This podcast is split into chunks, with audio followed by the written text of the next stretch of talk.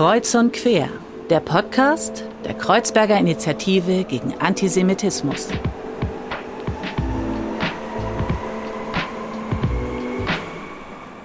Hallo und herzlich willkommen bei einer neuen Folge von Kreuz und Quer. Wir sind zurück aus der Winterpause. Mein Name ist Falle Speck und in dieser Folge wollen wir gemeinsam herausfinden, was das Arolsen Archive ist, wie man Verbrechen der NS-Zeit aufarbeiten kann, wie man sich mit denen auseinandersetzen kann, wie vielleicht unterschiedliche Perspektiven auf die Zeiten des Nationalsozialismus es in Frankreich und in Deutschland gibt und wie man vielleicht ein digitales Denkmal bauen kann. Und dafür haben wir einen tollen Gast heute im Studio unter 2G Plus Regeln. Sie ist die Direktorin des Arolsen Archives. Das ist das weltweit größte und umfassendste Archiv äh, zu den Opfern und Überlebenden der NS-Zeit. Sie war vorher Leiterin der Abteilung für Toleranz und Menschenrechte des Büros für demokratische Institutionen und Menschenrechte der OSZE und sie war Geschäftsführerin der Berliner Außenstelle der Kommission für die Entschädigung der Opfer von Enteignung und aufgrund der antisemitischen Gesetzgebung während der Okkupationszeit. Das ist eine Institution, Organisation, die von der französischen Regierung gegründet wurde. Wir dürfen im Studio begrüßen Florian Azoulay. Schön, dass du da bist.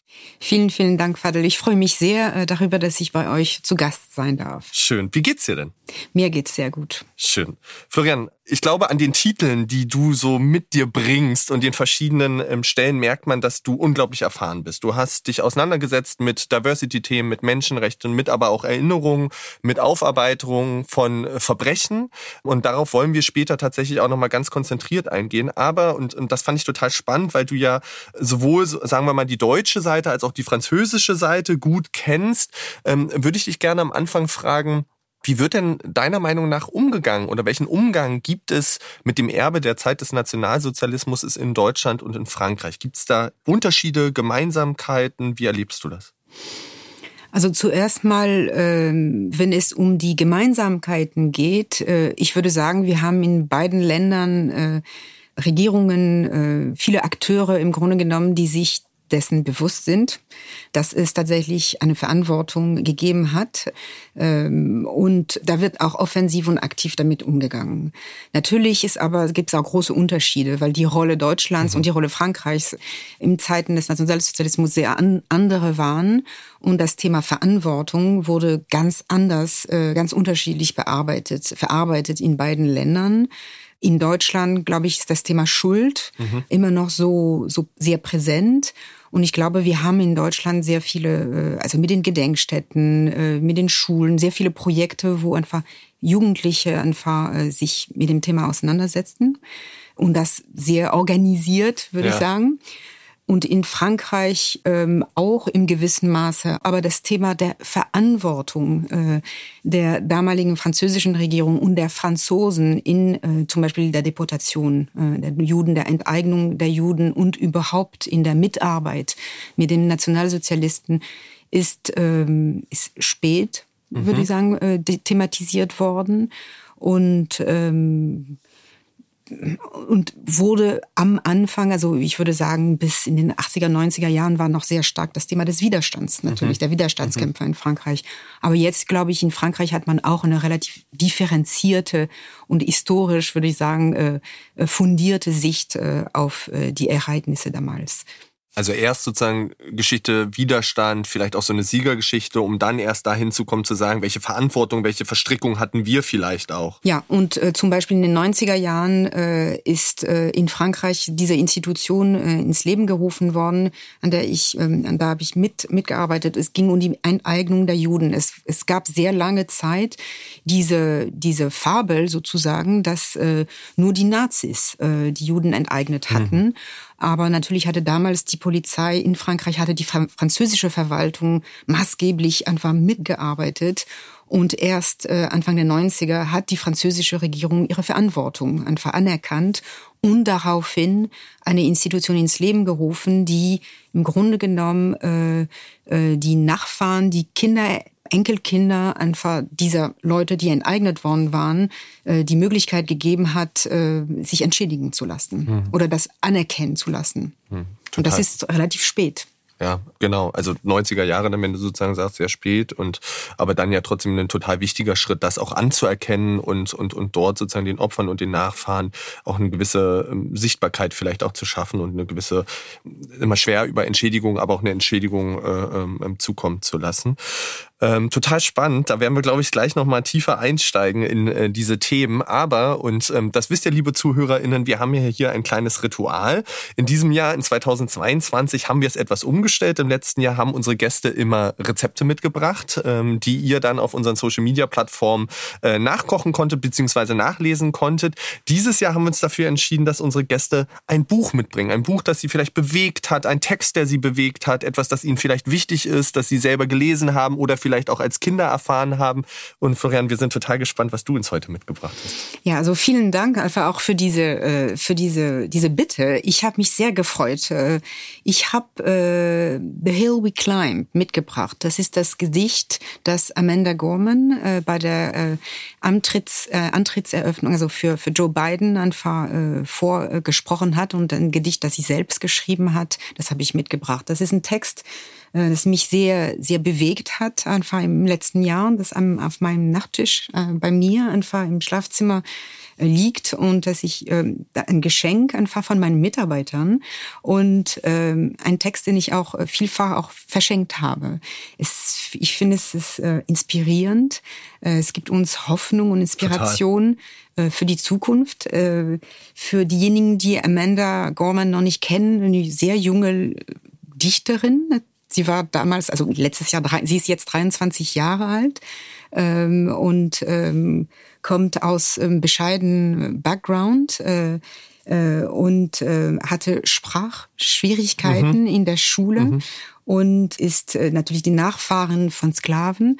Und sie, sie schreibt in diesem, äh, sie erzählt uns einfach, was alles möglich sein kann, einfach in dieser Nation Amerika, aber überhaupt ne, ja. in einer Demokratie. Und wenn wir uns für diese Werte einsetzen und entscheiden, uns dazu entscheiden, sie sagt, die, die Waffen niederzulegen und zusammenzuarbeiten. Also es geht um Hoffnung, um Inspiration, um Zusammensein und um Emotionen.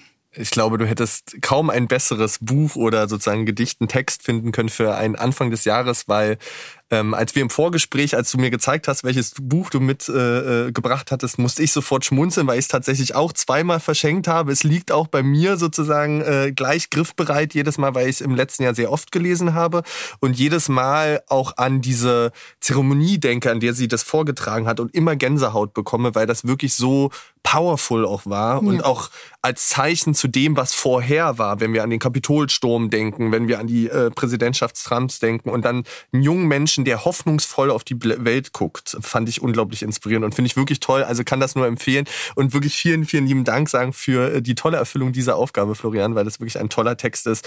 Wir werden ihn wieder verlinken auf unseren Social Media Plattformen, wo ihr dann nochmal reinschauen könnt und wirklich eine große Empfehlung, ähm, das Gedicht, äh, den Text von Amanda Gorman zu lesen, weil es wirklich eine tolle Inspiration Inspiration ist. Ja, es ist äh, absolut. Es ist eine leichte Lektüre, die aber so so tief unter die Haut geht. Also, also wirklich äh, kann ich nur empfehlen. Genau, ihr seht, wir kommen ins Schwärmen, weil das wirklich was Tolles ist und was Schönes ist. Ähm, darauf dürft ihr euch freuen.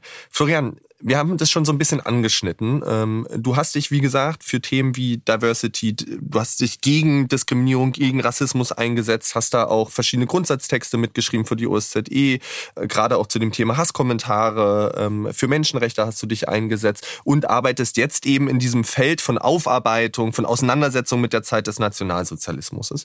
Wann kam denn so der Moment bei dir, vielleicht in deiner Jugend, in deiner Kindheit, als du gemerkt hast, diese gesellschaftspolitischen Themen, die Gesellschaften bewegen, das ist was, was mich auch bewegt, was mich interessiert? Also es gab wirklich zwei Momente, die absolut für mich äh, anschneidend waren. Ne? Ich bin in Frankreich geboren, ich bin Jahrgang 1970 und in einer Gesellschaft geboren, wo man vorgibt oder so tut, als ob die Herkunft nicht wichtig sei. Mhm. Als ob nur die Leistung zählen würde und äh, wenn man die richtige Leistung erbringt und sich äh, richtig äh, verhält, man alles erreichen kann.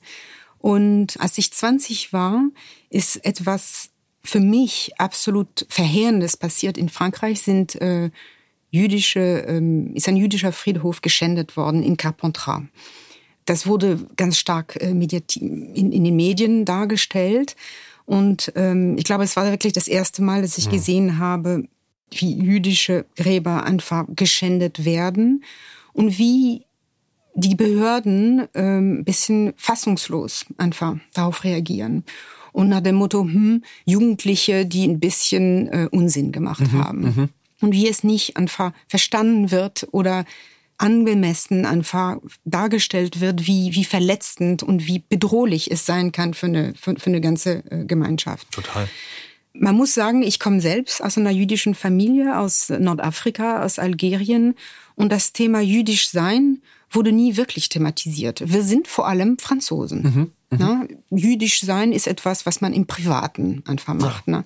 Das ist nicht so wahnsinnig wichtig obwohl es eigentlich sehr wichtig war für meine Familie, weil sie 62 aus Algerien äh, rausgekommen ist, also geflohen ist, im Grunde genommen nach Frankreich rep repatriiert mhm, mhm, wird, wurde, weil sie jüdischer Herkunft waren. Aber das wurde nie thematisiert. Das ist, wir sind einfach Franzosen. Das heißt, Carpentras war wirklich ein Schock für mich.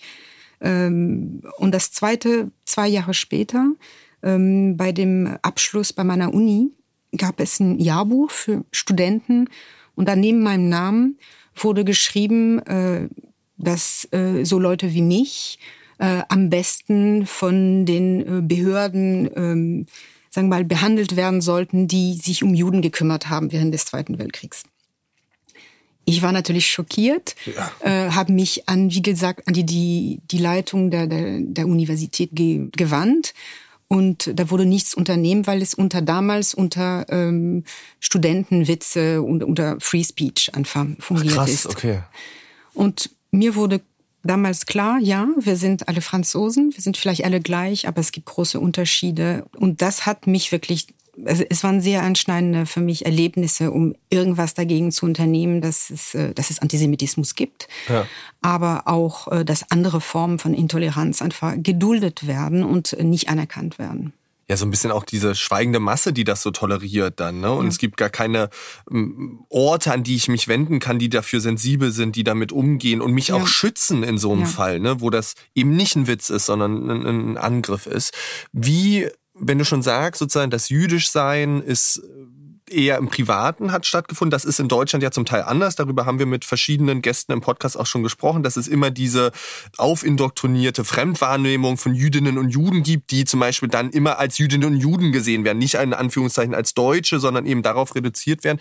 Wie ist das denn bei dir in der Familie? Aber wie hat das stattgefunden? Ähm, wie habt ihr darüber geredet? Wie habt ihr vielleicht auch über die Zeit des Nationalsozialismus geredet? Es wurde in meiner Familie gar nicht mhm. darüber geredet. Äh, man muss auch wissen, ich komme aus einer gemischten mhm. Familie, also teils jüdisch und teils äh, katholisch. Und wie gesagt, jüdisch sein war so eine private Praxis sozusagen, so zu, zu Hause.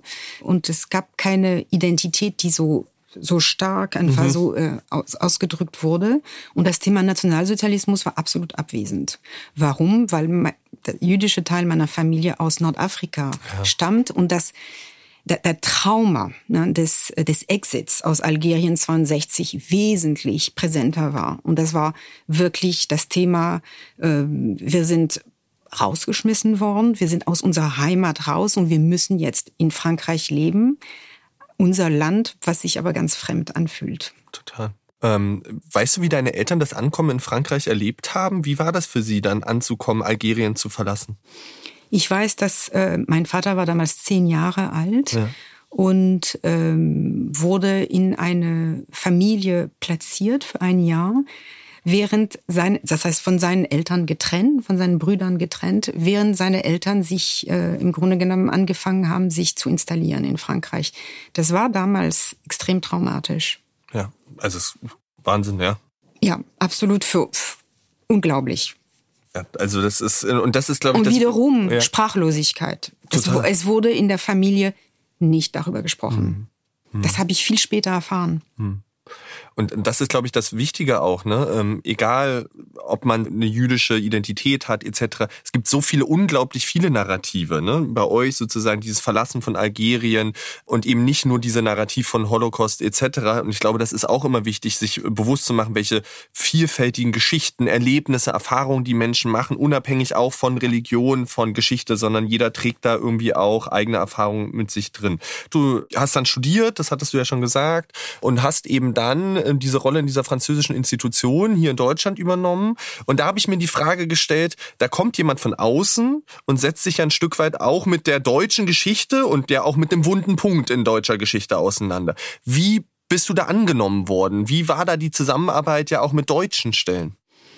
Unterschiedlich äh, war die Arbeit. Äh, es war am an Anfang war es nur so ein Forschungsauftrag. Mhm. Also wir wussten damals in Frankreich relativ wenig über die Tatsache, dass es in Deutschland tatsächlich Entschädigungsverfahren und äh, Gesetzgebung gegeben hatte in den 50er Jahren äh, für, die, für die Opfer des Nationalsozialismus. Das gab zuerst mal dieser Forschungsauftrag. Und daraufhin wurde ganz klar, dass sehr viele Menschen einfach im Grunde genommen fast man kann das natürlich nicht entschädigen, aber noch sehr viele Anfragen und sehr viele mhm. Ansprüche äh, nochmal äh, angenommen werden sollten und die französische Regierung einfach im Grunde genommen äh, irgendwas unternehmen äh, sollte. In Deutschland damals war die die Akzeptanz und die, äh, die Hilfsbereitschaft äh, der, der deutschen äh, von den deutschen Dienststellen, die damals noch die Akten hatten, die mhm. Entschädigungsakten, mhm. die war sehr groß. Okay. Die war sehr, sehr groß. Wir haben wirklich vollen Zugang gehabt zu allen Unterlagen des Finanzministeriums und der, der damaligen Oberfinanzdirektion, die, damal, die damaligen Akten noch hatten. War das etwas, wo du gesagt hast, da nehme ich auch sozusagen für später noch ganz viel mit, was dich jetzt, sagen wir mal, in deiner jetzigen Rolle als Direktorin der Olsen Archive sozusagen auch geprägt hat und dir hilft in deiner Arbeit? Ja, ich glaube, es war damals nicht klar für mich. Mhm. Da war ich mir dessen nicht bewusst. Aber was ich mitgenommen habe, ist die die Sicht des Individuums. Das ist diese in jeder Akte, den ich damals äh, untersucht habe für diese französische Institution, war einfach ein Schicksal oder ein mhm. Schicksal von einer mhm. Familie. Und jeder Schicksal ist anders. Jede Geschichte ist komplett anders und äh, gebührt, finde ich, ähm, ordentlichen ähm, Respekt auch mhm. ne? und eine, eine absoluten Begegnung. Und das ist etwas, was mich heute in meiner Arbeit bei den Arolsen Archives auch so wiederum bewegt, mit diesem Thema äh, ein Denkmal setzen. Mhm. Hinter den Zahlen, hinter der Statistik, hinter den Listen einfach die, diese Biografien wieder äh, mal zeigen zu dürfen und erzählen zu dürfen. Das finde ich einen ganz spannenden Punkt, weil die Frage habe ich mir tatsächlich gestellt du setzt dich ganz viel und ihr ja auch in eurer Arbeit im Prinzip mit der Negativfolie des Lebens auseinander. Also wirklich mit dramatischen Schicksalen, mit dramatischen Erlebnissen. Was macht das mit einem selber, wenn man permanent sozusagen damit zu tun hat? Wie gehst du damit um, auch mit diesen schweren Schicksalen? Wie verarbeitest du das? Oh, es ist unterschiedlich. Ich glaube, bei uns allen ist es unterschiedlich. Also einerseits, ich finde, es ist absolute Ehre, mhm. das machen zu dürfen, ne? weil ähm, es ist, es ist schwer. Ne? Das geht um wirklich in der Tat um, äh, um absolut dramatische Biografien, wo sehr viel auch Vernichtung und sehr viel Tod und äh, sehr viel Leid einfach äh, äh, aufgezeigt wird und dokumentiert wird. Aber es geht auch um, um Resilienz. Mhm. Wir haben so viele Geschichten, wo es einfach um Resilienz geht, um Solidarität, um Hoffnung, um Neuanfang. Und das ist das, äh, glaube ich, äh, das unglaublich auch Schöne an diesem Archiv, das weltweit größte Archiv zu den NS-Opfern. Wir haben die Originalunterlagen aus den Konzentrationslagern. Äh, wir haben Transportlisten, wir haben diese absolut schrecklichen Dokumente, die die SS, wieder die SS-Verwaltung, die, die NS-Verwaltung im Grunde genommen das Vernichten und das Ausbeuten von vielen Menschen dokumentiert. Aber wir haben auch die Dokumentation zu den Überlebenden. Mhm. Mhm. das sind die, die Dokumente, äh, die, die, diese persönlichen Akten, wo Menschen einfach von den alliierten Westmächten damals betreut werden und begleitet werden, damit sie zur äh, Immigration, Auswanderung bereit sind und dann ein neues Leben anfangen. Und dann geht's weiter. Über Jahrzehnte ist unsere Institution der Ansprechpartner für die Menschen, die zum Beispiel die Informationen brauchen mhm. ne, über NS-Opfer, über sich selbst zuerst mal, das sind die erste Generation, und dann über ihre Eltern, ihre Großeltern. Und diese Menschen erzählen Geschichten, wenn sie uns anschreiben, wenn sie uns kontaktieren. Und da sind wunderschöne Geschichten von Neuanfängen, von Familien, die einfach äh, dann äh, na, wieder Karriere studiert haben, Karriere gemacht haben, Kinder gehabt haben, sind nicht, nicht alle, nicht alle Schicksal, also es ist nicht nur grässlich. Mm, es gibt mm. auch sehr, sehr viel Hoffnung. Und ich sehe auch sehr viele Parallele zu, ähm, zu Geschichten, die heute relevant sind. Mm. Ne? Von Flucht, Vertreibung und Neuanfang. Ich glaube, das habt ihr nämlich auch auf eurer äh, Webseite, dass sozusagen dieses Lernen auch ähm, aus der sozusagen Vergangenheit für die Gegenwart, genau in diesen Themen, aber eben auch zu sagen, das ist natürlich eine Geschichte von Todvernichtung, aber es ist auch eine positive Geschichte von Leben und Weiterleben und Neuleben vielleicht auch. Und ähm, das fand ich ungemein powerful, das auch so nebeneinander zu sehen, zu sagen, ähm, wir wollen eben nicht nur das Negative, sondern auch diese anderen Geschichten erzählen und die sind auch so wichtig. Ähm, jetzt haben wir ganz viel über das Archiv gesprochen ähm, und du du hast schon so ein bisschen die Entstehungsgeschichte angerissen, aber da möchte ich gerne tatsächlich nochmal reinkommen, weil es ist die umfassendste Sammlung. Ähm, die Frage stellt sich natürlich, wie ist das entstanden? Wie sind all diese Dokumente dort an diesem Ort zusammengekommen ähm, bei euch? Und wie hat sich dieses Archiv, das ja früher noch einen anderen Namen hatte, ähm, eigentlich gegründet und ist entstanden? Also um das kurz zu machen, man muss sich vorstellen, während des Zweiten Weltkriegs, 1943, treffen sich die alliierten Westmächte äh, weil sie wissen, es sind sehr viele Menschen einfach äh, versetzt werden, vertrieben äh, gewesen, also auf der Flucht, Familien auseinandergerissen worden. Sie wissen natürlich auch von den Deportationen und von der systematischen Ermordung. Und sie wissen, dass nach dem Krieg, nach dem Ende hm. des Konflikts, die Familien einfach zusammengeführt werden wollen. Und die Frage ist, wo finden wir die Dokumentation dazu? Wo, wie finden wir die Menschen? Es geht um damals Tracing, ja? International mhm. Tracing Service. Und do, so entsteht einfach diese, dieses International Tracing Service, um die Dokumentation zu haben, um die Familien wieder zu finden und um den Leuten zu helfen. Das ist das eine Ziel. Das andere Ziel ist natürlich die Dokumentation der Verbrechen. Man muss die, die Gesamtdokumentation, die mhm. Dokumente, die man finden kann, die, die, die bezeugen von dem Ausmaß von den Vernichtungen und von der Ausbeutung, muss man zusammenführen, um äh, um natürlich die Verbrecher einfach äh, ja, zu äh, Rechenschaft zu ziehen. Ja. Und diese zwei Hauptziele sind diejenigen, die einfach diese Sammlung, diese systematische Sammlung von den Dokumenten einfach äh, begründen. Und als sie äh, die, die, West, die, die alliierten Mächte, einfach im Grunde genommen Europa und Deutschland befreien, sammeln sie alles und alles wird in Frankfurt zuerst mal zusammengebracht und dann wird es so viel Dokumentation, dass es irgendwann mal nach Bad Arolsen, eine kleine Stadt in Nordhessen, einfach verbracht wird, wo die Infrastruktur intakt ist. Hast du, also hast du eine Zahl? Also, weil wir sprechen über größte, umfassend. Wie viele Dokumente sind das tatsächlich? Wir sprechen von über 30 Millionen Dokumente. Und was wichtig ist, zu mehr als 17,5 Millionen Namen. Wow.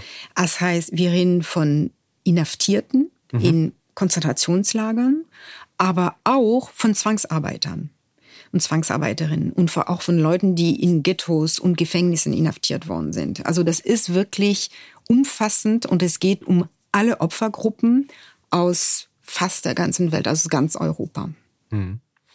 Wenn ich mich jetzt nun dafür interessiere und vielleicht rausfinden möchte, was ist mit meiner Familie passiert, etc., ähm, wer kann sich da hinwenden und wie funktioniert das tatsächlich, wenn Menschen mit euch in Kontakt kommen?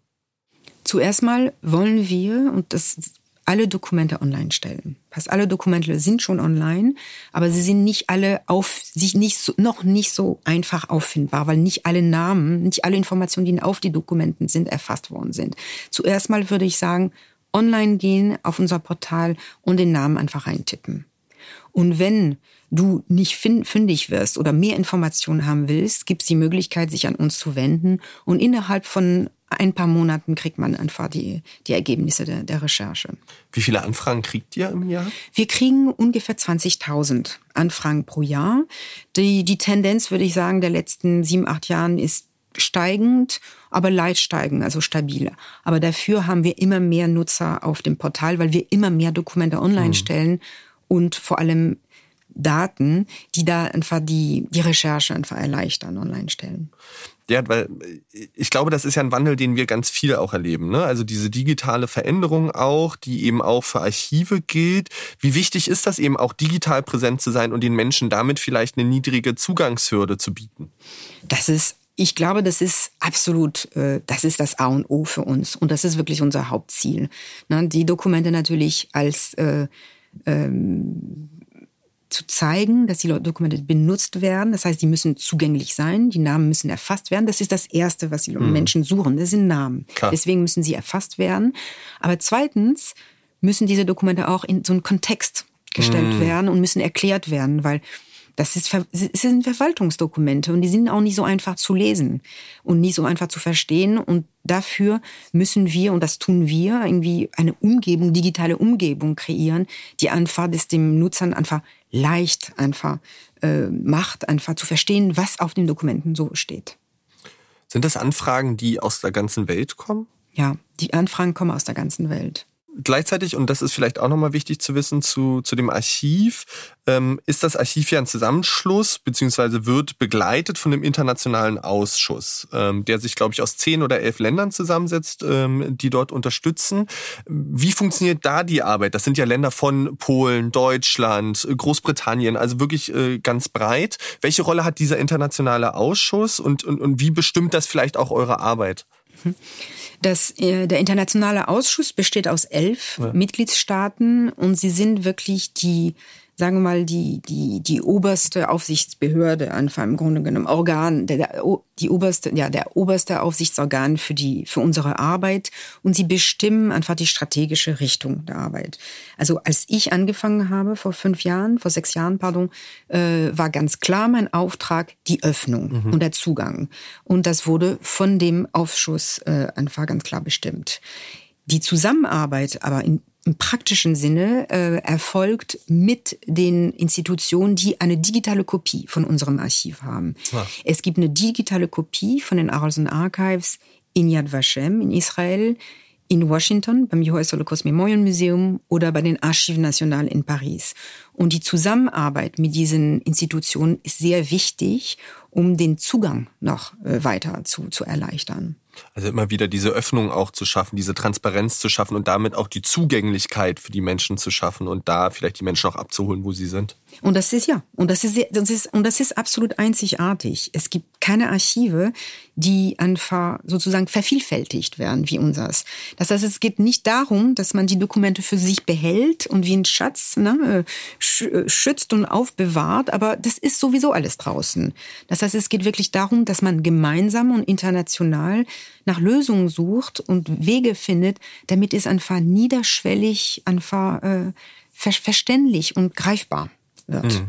Und, äh, und wiederum kommt diese, diese vielfältige Erfahrung, die wir sammeln von den Nutzern aus der ganzen Welt, hilft uns dabei, einfach besser zu werden.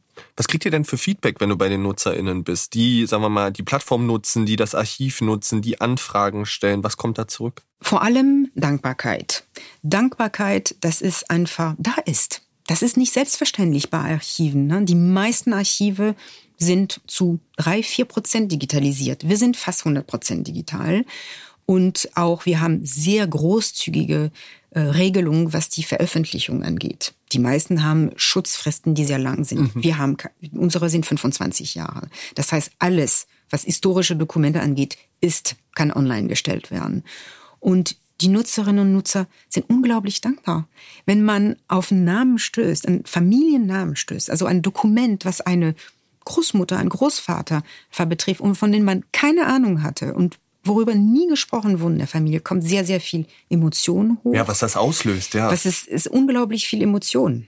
Und, ja. äh, und äh, das ist wirklich, ja, ich würde sagen, die Dankbarkeit ist das Wichtigste. Das kann ich mir total vorstellen, weil also es muss ja ein unglaubliches Gefühl sein, gerade Menschen, in denen das vielleicht nicht aufgearbeitet wurde, dann die Möglichkeit zu geben, sich damit auseinanderzusetzen, das zu sehen, auch in der Tragik und Traurigkeit zu sehen, aber trotzdem vielleicht auch damit einen Punkt zu finden, ein Wissen auch zu, zu generieren für Familie, für Narrative, ist, glaube ich, unglaublich wichtig. Ähm, dieses Archiv und die Auseinandersetzung mit den Dokumenten ist ja nur ein Teil der Arbeit, die ihr macht. Ihr habt ja auch noch ganz viele weitere Angebote und gerade auch pädagogische Angebote. Und eines, das unter anderem, und da herzlichen Glückwunsch, im ähm, letzten Jahr prämiert wurde mit dem Grimme Online Award, ist die Ausstellung ähm, Stolen Memory. Das ist eine Wanderausstellung, ähm, die man sich quasi buchen kann, die kommt, ähm, die transportabel ist. Was war die Idee hinter der Ausstellung, ähm, ähm die ihr dort gemacht habt? Also die, die Idee ist, es geht wieder zurück aufs Archiv, auf die Tatsache, dass wir im Archiv Gegenstände haben. Wir haben noch persönliche Gegenstände von Leuten, die inhaftiert worden sind. Also äh, aus Neuengamme mhm. und aus Dachau. Da sind wirklich die, die letzten äh, Gegenstände, die noch da sind. Ähm, und unser Auftrag ist es ganz klar, diese Gegenstände zurückzugeben an die Familien von den Opfern, von den damaligen Häftlingen. Ähm, es gab sehr viel mehr von diesen Gegenständen in den 60er, 70er Jahren, die bei den damaligen Arsen Archives einfach hinterlassen worden sind. Und diese, diese letzten, die wir hatten, ähm, hatten meine Vorgänger vielleicht das Gefühl, dass sie alles unternommen hatten, um die Familien zu finden, dass man nichts mehr machen konnte. Mit Internet, mit der Eröffnung von bestimmten Standesamtsbüchern haben wir komplett neue Möglichkeiten gehabt. Wir haben eine Kampagne gestartet und mit dieser Kampagne kommt eine Webseite und diese Wanderausstellung. Und es geht darum, Leute wiederum darum zu motivieren, uns zu helfen, die Familienmitglieder zu finden. Lokal. Ne? Das, äh, und somit ist diese Idee einfach geboren, einfach diese anhand dieser Gegenstände äh, diese, ja, also diese Kampagne zu starten, um die zurückzugeben, aber auch zu erzählen, worum ging es damals.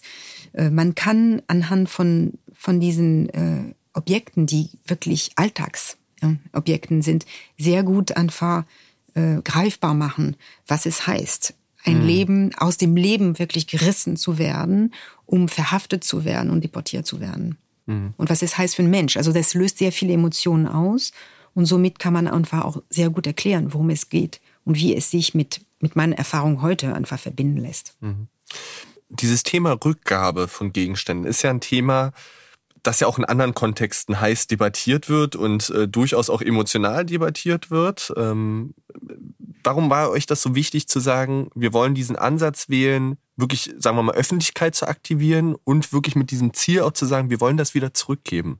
Und, und das gehört den Menschen. Also das war A, es, ist, es war immer der Auftrag von ja. den, von den Arolsen Archives, diese Gegenstände zurückzugeben. Ne? Da war die Idee damals, da, da wenden sich Leute an diese Institution, um Informationen zu kriegen über ihre Verwandten. Die wenden sich an diese Institution und wenn Gegenstände da sind, dann werden die auch gleichzeitig zurückgegeben. Das war klar. Aber warum, warum es heute so wichtig ist, glaube ich, weil ein Gegenstand, das sind dieselben wie heute. Ja, ja. Ein Kamm ist ein Kamm meine Brille, deine Brille, das ist das, was wir haben, diese Gegenstände, die wir zurückgeben. Das sind, es macht es sehr klar, was es heißt, verhaftet und deportiert zu werden. Das ist alles, was übrig von uns bleiben würde. Das ist diese Brille. Ja. Und das sind die kleinen Gegenstände, die alltäglichen Sachen, ja. ähm, die da nur übrig bleiben und der Rest aus dem Leben gerissen ist. Und, und, und das eben zu zeigen und auch mit Biografien, mit Geschichten zu verbinden, ist, glaube ich, ein ganz toller Ansatz. Wenn die Menschen in die Ausstellung gehen, ähm, wie hast du oder wie habt ihr ähm, das erlebt? Haben die Menschen so Aha-Effekte, in denen sie rausgehen oder so Momente, wo sie sagen oder wo ihr erlebt habt, das fanden die besonders spannend, da haben die Leute was mitgenommen? Also zuerst mal muss man sagen, äh, am bewegendsten sind die Begegnungen mit den Familien mhm. bei der Rückgabe. Na, das ist wirklich, äh, das sind unglaubliche Momente, wo äh, Familien zusammenkommen, größere Gruppen von Familien. Wir hatten mal, glaube ich, 14 Familienmitglieder in der Bad Arolsen gekommen sind, um, äh, um, um, um Gegenstände in, in, in Empfang zu nehmen. Da schließt sich eine Lücke in der Familiengeschichte. Wird zum ersten Mal, das erzählen sie alle, über eine Person gesprochen manchmal, die einfach Mitglied der Familie war und wie sie und wie und dann eröffnen sich auch ganz andere Gespräche über die Vergangenheit der Familie oder die Haltung der Familie heute zu demokratischen Themen. Das sind sehr sehr wichtige Momente und in vielen Fällen geben wir natürlich auch die Dokumente dazu und die Dokumente geben auch Informationen über den Verbleib dieser Person, über das Schicksal und viele wussten das nicht. Das heißt, es schließt sich tatsächlich auch eine, eine Lücke in der Familiengeschichte und das ist sehr emotional. Dann gibt's die anderen, die mitmachen. Wir haben sehr viele Freiwillige, die uns helfen, die Familien zu finden und ich finde es äh, wunderbar, wie dieses Engagement, also heute, ne, für, ähm, für ein, ein Thema, was anscheinend ein, nur, nur ein Erinnerungsthema ist, ein historisches, abgeschlossenes Thema, aber eigentlich für die Menschen heute ein politisches Thema ist. Es geht um ihre Ausrichtung heute, ihre Aufrichtung und Haltung und wie sie sich für äh, ein Zusammen einfach äh, halten, für die Gesellschaft einfach engagieren. Und da sind, ähm, wir haben unglaublich viele junge Leute, die, äh, die suchen und Familien finden und die Rückgaben selbst inzwischen in die Hand nehmen.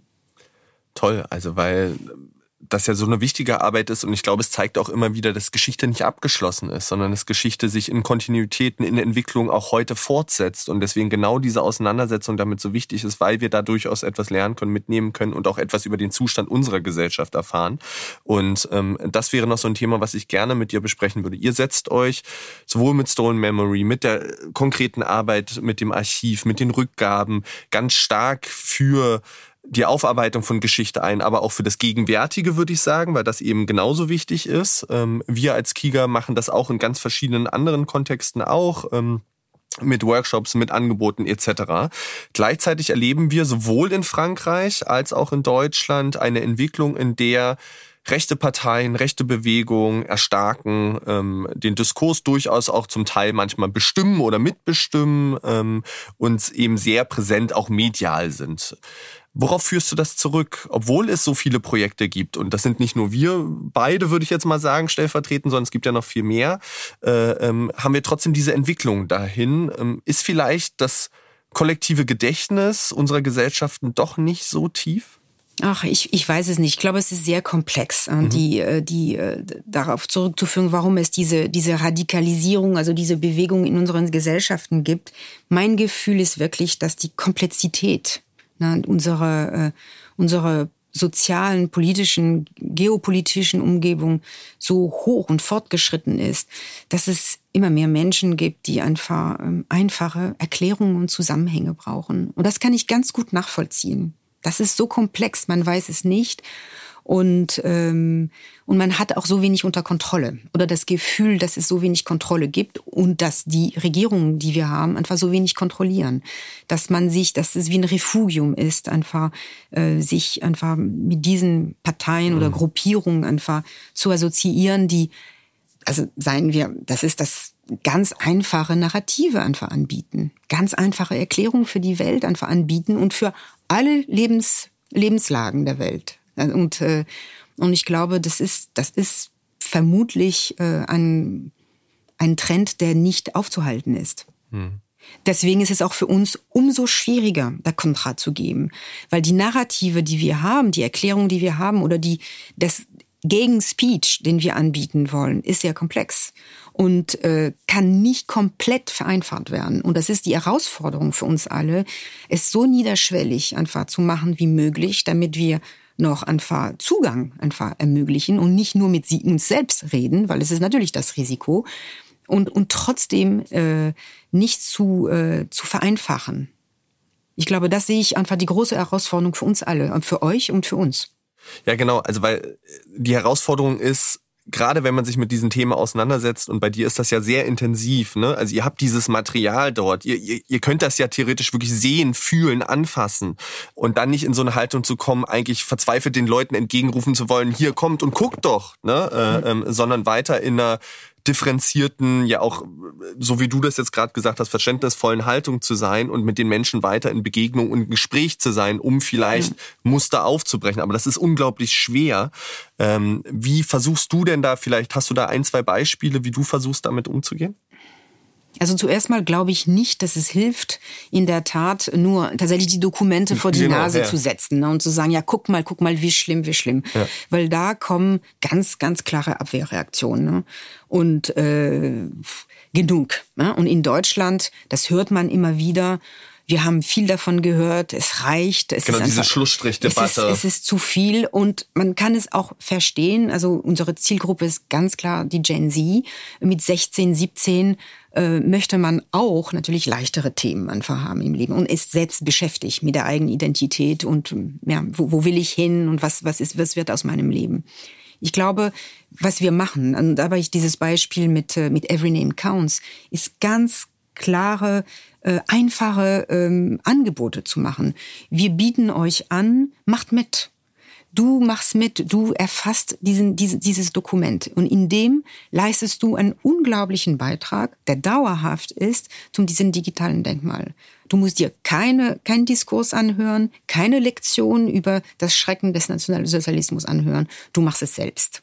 Und ich glaube, es ist viel selbst machen lassen, dafür die Anleitung geben, Kontext geben, aber viel auf der äh, Eigeninitiative einfach überlassen. Und, und diesen Beitrag, weil ganz ehrlich, dieses von oben oktroyierten Diskursen, das, das will niemand mehr haben sondern es geht eher um das Handwerkszeug, sich diesen Diskursen ja. zu nähern, selber selbstbestimmt sich damit auseinanderzusetzen ja. und das den jungen Generationen, aber auch, und das glaube ich ist auch wichtig, den älteren Generationen äh, ähm, ähm, zum ermöglichen. Und du hast mir quasi die perfekte Brücke gebraut, weil das wäre nämlich das nächste Projekt gewesen, über das ich gerne mit dir gesprochen hätte oder gerne jetzt würde, äh, und zwar das Projekt Every Name Counts. Das ist das Projekt, in dem ihr versucht, über Crowdsourcing ein digitales Denkmal zu bauen, an dem sich Menschen beteiligen können. Ähm, und insbesondere ist die Zielgruppe eben junge Menschen. Ähm, das sind große Begriffe. Crowdsourcing, mhm. digitales Denkmal. Lass uns das mal vielleicht versuchen, ganz konkret zu machen.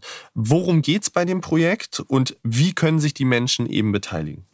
Also bei dem Projekt geht es einfach darum, dass historische Dokumente erfasst werden.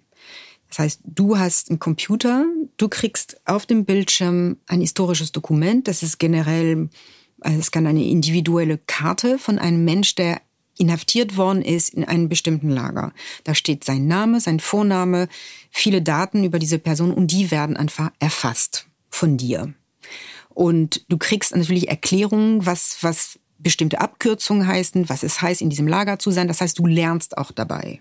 Und diese Daten werden dann zusammengefasst in dem Archiv, damit andere Leute wiederum die Dokumente sehr schnell und sehr einfach finden. Das ist, das ist die Ursprungsidee bei Every Name Counts.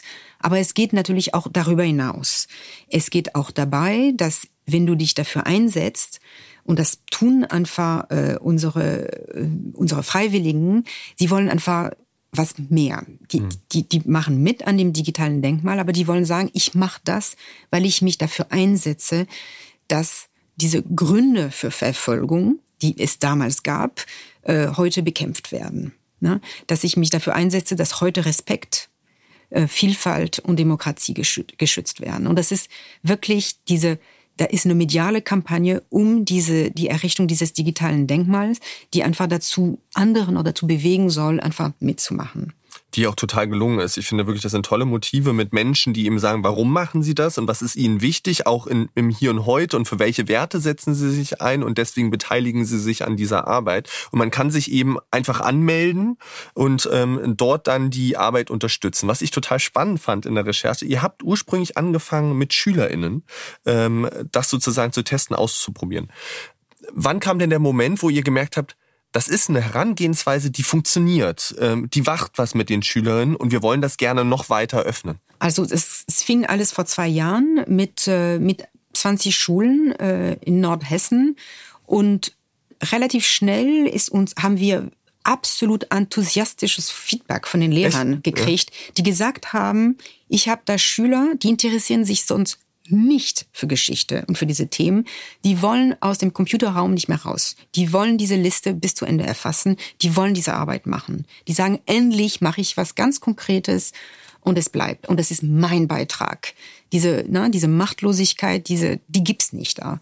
Und da war so und, und da kamen Leute äh, auf uns zu aus der ganzen Welt, die mitgemacht haben. Wir haben Schülergruppen aus Florida, junge Leute, die während der Corona-Krise, also es gab denn die Pandemie, es wurden äh, die ganzen Gedenkveranstaltungen wurden annulliert vor zwei Jahren und wir haben gesagt, gut, dann müssen wir das einfach anbieten.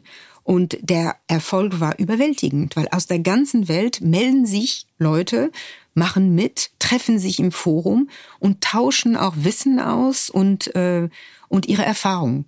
Und das ist, ich würde sagen, das, das war für uns absolut überwältigend, einfach zu sehen, dass A, Interesse da ist. Es ist nicht so einfach immer. Wir sagen immer, es ist einfach, aber ich finde es ehrlich nicht so einfach. Und es dauert, diese, diese Dokumente zu erfassen, dass diese Leute dranbleiben und manche erfassen manchmal eine ganze Nacht.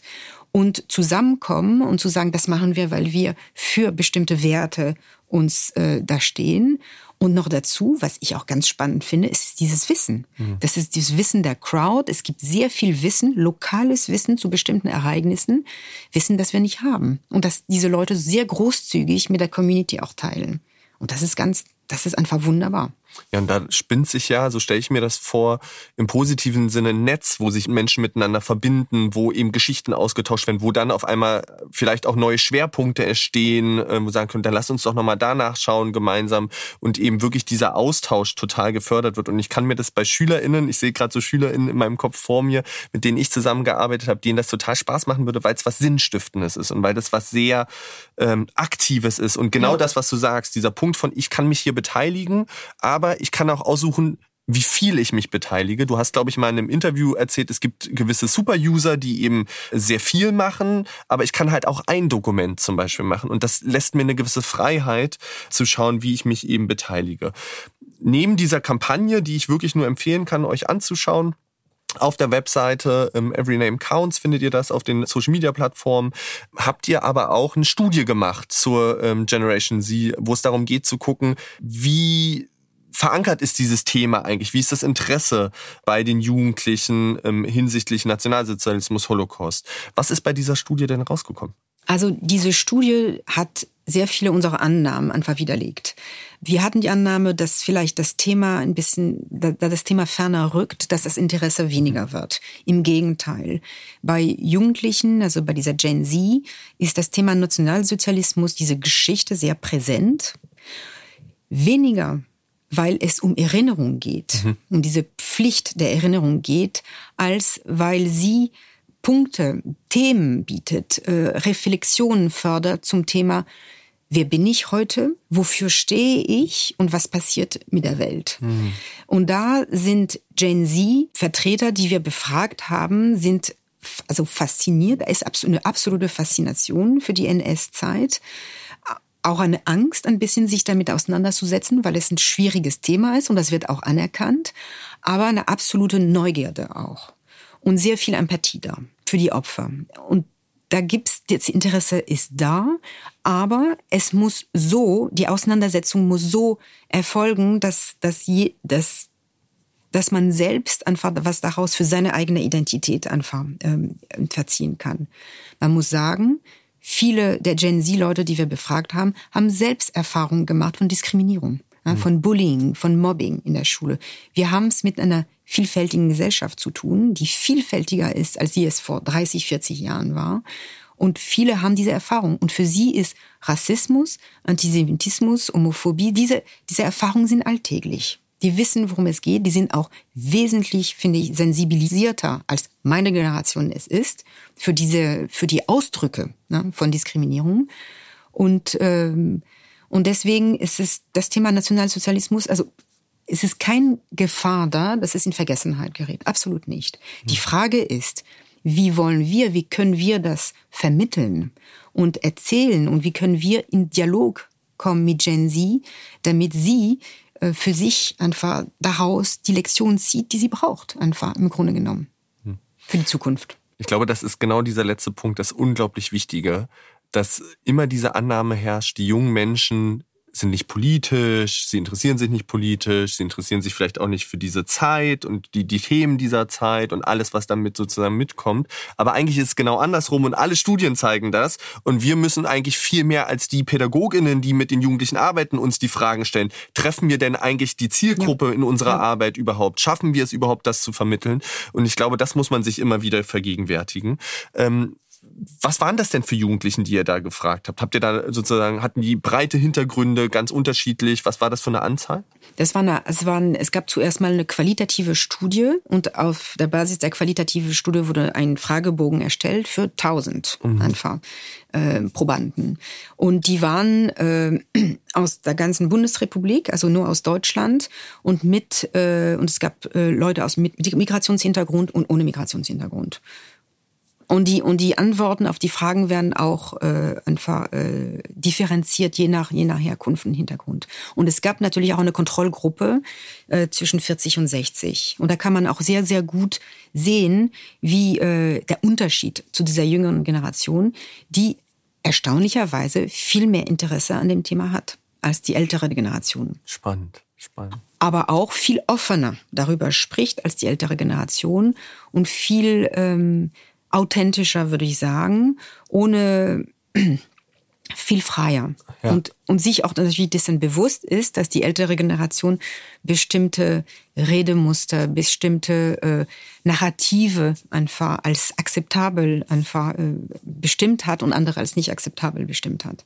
Ja, super spannender Einblick und äh, das äh, deckt sich total auch mit unseren, glaube ich, Erlebnissen, dass äh, mit Jugendlichen sich äh, das Nähern an dieses Thema ganz oft viel freier gestaltet, ähm, gleichzeitig aber eine hohe Sensibilität da ist, auch was sozusagen die darüberstehenden Themen eben angeht, Diskriminierung, Rassismus, Antisemitismus, dass das sehr bewusst ist. Das ist natürlich nicht immer für alle Jugendlichen so, das muss man auch so sagen, aber durchaus ein natürlicherer Umgang gerade auch mit diesen Themen da ist, durch dieses Erleben von Vielfalt als eine natürliche Lebensrealität, wo wir Älteren ganz oft uns eher ein abbrechen und Vorbehalte haben und ja auch manchmal, das erleben wir in Workshops, so auf, wie so auf Zehenspitzen gelaufen wird, weil man nicht weiß, wie kann ich das jetzt sagen, wie spreche ich das an? Und ähm, das bei Jugendlichen offener, freier, ja. schneller auch zum Teil ist, was unglaublich spannend ist, aber gleichzeitig bleibt es, glaube ich, wichtig, dass wir beide Gruppen immer wieder in den Fokus nehmen und mit ihnen arbeiten total toll. Also wirklich, es ist äh, unglaublich spannend, einen Einblick in eure Arbeit zu bekommen und in die Arbeit des Archivs, in die verschiedenen Projekte. Ich würde gerne zum Abschluss noch fragen, wir starten gerade ein neues Jahr, 2022. Ähm, wir sind in der Aufnahme Anfang Januar. Was sind denn so die großen Ziele für euch in diesem Jahr? Was habt ihr euch vorgenommen? Also dieses Jahr starten wir mit äh, dieser Kampagne Every Name Counts deutschlandweit mit, äh, mit einer Plakataktion in, in ganz Deutschland, äh, mit einem neuen äh, YouTube-Kanal, den wir jetzt äh, entwickeln. Und äh, wir werden auch unsere eigene Crowdsourcing-Plattform entwickeln und ein neues digitales Lernumgebung. Und hier geht's wieder darum, tatsächlich diese, diese Generation Z einfach anzuteasern und ihr zu erlauben, die Ressourcen zu finden, um Parallele zu, äh, zu, zu, zu etablieren zwischen was damals passiert ist und was heute mit mir passiert oder was mit meiner Familie, die vielleicht aus Syrien geflohen ist, passiert ist. Also es geht darum, äh, wirklich denen einfach eine, eine Umwelt, eine Umgebung einfach anzubieten, damit sie sich auseinandersetzen können mit ihren eigenen Themen, aber anhand dieser historischen Fakten, die nun mal einfach nicht äh, ja, verleugnet werden können und die einfach äh, ja, bewusst einen bewusst werden sollen. Also das ist diese Kampagne ist für ist für dieses Jahr und die wird uns das ganze Jahr natürlich beschäftigen und die Vorbereitung für die die äh, sagen wir mal europaweit Erweiterung der Kampagne für die nächsten Jahre. Mhm. Wenn du dir mal so, sagen wir mal, kurzen Moment nimmst, äh, wir gehen mal auf eine Gedankenreise in zwei, drei Jahren, wo steht das digitale Denkmal dann? Also wo, was habt ihr geschafft? Was sind so eure Wünsche, Ziele, was das angeht? Ich denke, zwei, drei Jahren, da gibt's was. Ich kann okay. dir nicht sagen, wie das aussieht. Aber es gibt ein digitales Denkmal. Es ist da, es ist im Entstehen. Es ist nicht nur Dokumente, die man sich anschaut. Es sind auch Content, den ich hochladen kann und den ich auch mit Freunden, mit Bekannten, mit anderen Communities teilen kann, die damit zu tun haben. Und vielleicht geht's nicht mehr nur um Nationalsozialismus. Vielleicht geht's auch um andere Themen, andere Genozide, andere Verbrechen, die wir auch in anderen Räumen auch ansprechen können.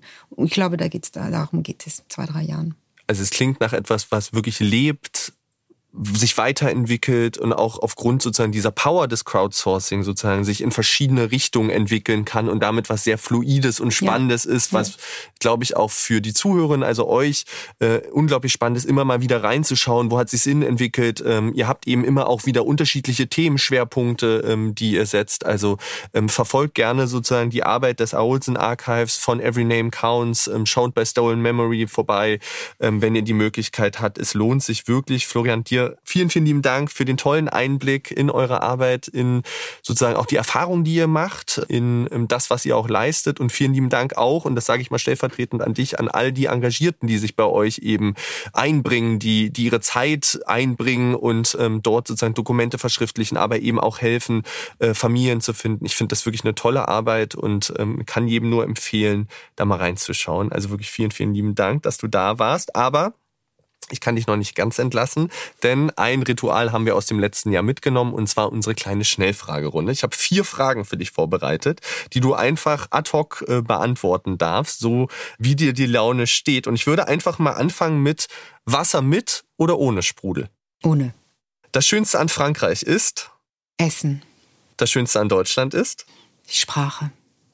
Das hätte ich nicht erwartet. Okay, äh, sehr schön. Und letzte Frage, eine Idee, die ich spannend finde oder die mich begeistert hat als letztes. Schwierige Frage. Ich muss sagen, vielleicht äh, springe ich da ein. Ich fand wirklich diese Idee des Crowdsourcing und des Öffnen sozusagen und dort Menschen zu aktivieren, die Idee, die ich natürlich in der Recherche jetzt als letztes erlebt habe, aber die ich unglaublich spannend finde und über die ich sehr viel nachdenke. Ja, Crowdsourcing ja, aber mit dem Crowdsourcing das Thema der Deutungshoheit. Mm. Finde ja. ich total wichtig. Nicht der Archivar, nicht der Historiker, nicht der Experte bestimmt immer, wo die Wahrheit liegt. Aber das ist, kann auch die Crowd sein, wenn sie betreut und moderiert wird. Und dann entsteht auch was Aktives. Ne? Und dann fühlen sich die Menschen, glaube ich, auch gesehen. Ähm, und die Frage von Deutungshoheit ist eh, glaube ich, auch eine unglaublich wichtige Frage. Über die könnten wir eine eigene Folge, glaube ich, machen. Aber das wollen wir nicht. Wirklich vielen lieben Dank, dass du da warst. Ähm, euch alles Gute für das neue Jahr. Und euch, liebe Zuhörer, vielen lieben Dank, dass ihr wieder eingeschaltet habt. Wir sind in zwei Wochen wieder da mit einer neuen Folge von Kreuz und Quer. Bis dahin, vielen lieben Dank. Ciao. Vielen Dank, Fadel. Ciao.